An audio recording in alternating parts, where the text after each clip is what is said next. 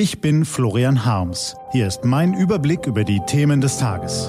T-Online Tagesanbruch. Was heute wichtig ist. Mittwoch, 25. September 2019. Willkommen im Querulantenstadel. Gelesen von Nico van Kapelle.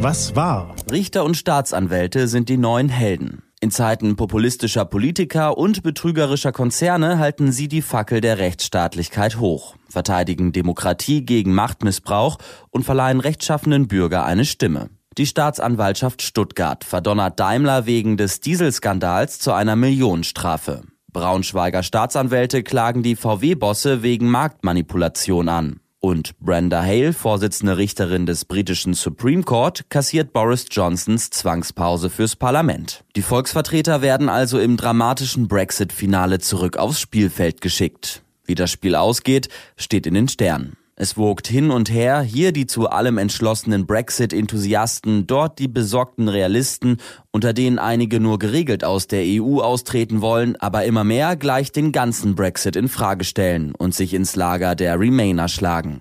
Spielführer Boris Johnson verliert in dem Getümmel zusehends den Überblick, trabt an der Seitenlinie auf und ab und schimpft vor sich hin, wir treten aber aus, basta.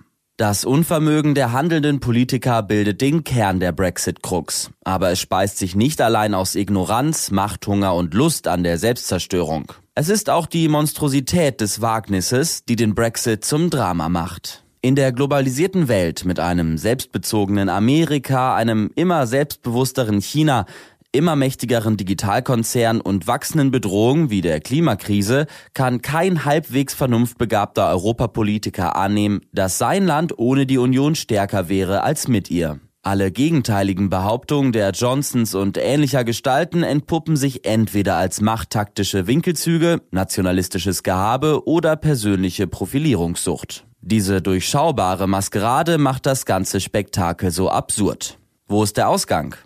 Es ist nicht zu erwarten, dass die Regierung die Größe besitzt, den Brexit abzublasen oder das Volk erneut abstimmen zu lassen. Daher bleibt nur der steinige Weg der Detailverhandlungen. Der Knackpunkt ist die Grenze zwischen der EU-Republik Irland und dem britischen Nordirland. London besteht auf einem einheitlichen Wirtschaftsraum im Norden, die EU auf ihrem im Süden. Und niemand will eine harte Grenze, die den fragilen Frieden in Nordirland gefährden würde. Der freie Verkehr von Arbeitnehmern und Waren ist ein entscheidender Grund, warum wir in Nordirland kaum mehr Straßenschlachten, Anschläge und Attentate sehen. Was also hilft denn nun? In den vergangenen Jahren hat sich im politischen Prozess eine merkwürdige Taktik etabliert. Der demonstrative Verhandlungsmarathon bis zur totalen Erschöpfung. Wir Deutschen kennen ihn zu Genüge von Merkels Regierung. Die Koalitionäre sitzen Probleme so lange aus, bis sie sie irgendwann nicht mehr ignorieren können, dann schalten sie plötzlich in den Dramamodus, schlagen sich in quälend langen Diskussionen die Nächte um die Ohren, bis irgendwann eine halbgare Einigung steht, schließlich treten sie völlig übermüdet vor die Kameras und verkünden ihr Resultat. Die Botschaft, seht her, liebe Bürger, wir machen es uns nicht leicht. Wir haben uns für euch bis zur Selbstaufgabe geschunden. Deshalb akzeptiert bitte unsere windelweichen Beschlüsse. Mehr war einfach nicht drin. Dann prasseln die Eilmeldungen auf unsere Handys, trommelt das Twitter-Staccato, darf jeder Berufene seine Meinung in die Talkshow-Runden blöken. Und zurück bleibt bei vielen Bürgern ein dumpfes Gefühl der Ernüchterung. Das soll der vielgepriesene demokratische Prozess sein? Sie haben natürlich recht, wenn Sie nun denken, dass diese Beschreibung zu holzschnittartig ist und zu sarkastisch ist sie auch. Aber ist sie völlig aus der Luft gegriffen? Eher nicht. Und sie ähnelt dem Theater, das uns die Unterhändler aus London, Brüssel, Berlin, Paris und den anderen Hauptstädten seit Monaten vorführen. Gemäß dieser Lesart beginnt jetzt die finale Etappe des Verhandlungsmarathons. Am 31. Oktober soll Großbritannien aus der EU austreten.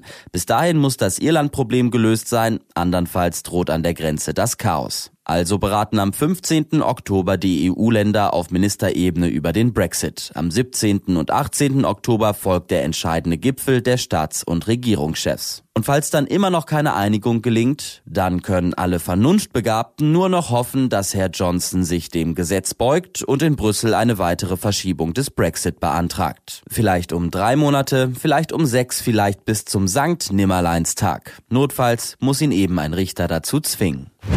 Was steht an? Die T-Online-Redaktion blickt für Sie heute unter anderem auf diese Themen. Trump und die Ukraine-Affäre, der Weltklimarat präsentiert neuen Report zum Klimawandel und neuer Riesenflughafen in Peking eröffnet, nach vier Jahren Bauzeit. Diese und andere Nachrichten, Analysen, Interviews und Kolumnen gibt's den ganzen Tag auf t-online.de. Den Tagesanbruch zum Hören gibt's auch auf Amazon Echo und Google Home. Fragen Sie nach T-Online Tagesanbruch. Ich wünsche Ihnen einen frohen Tag. Ihr Florian Harms.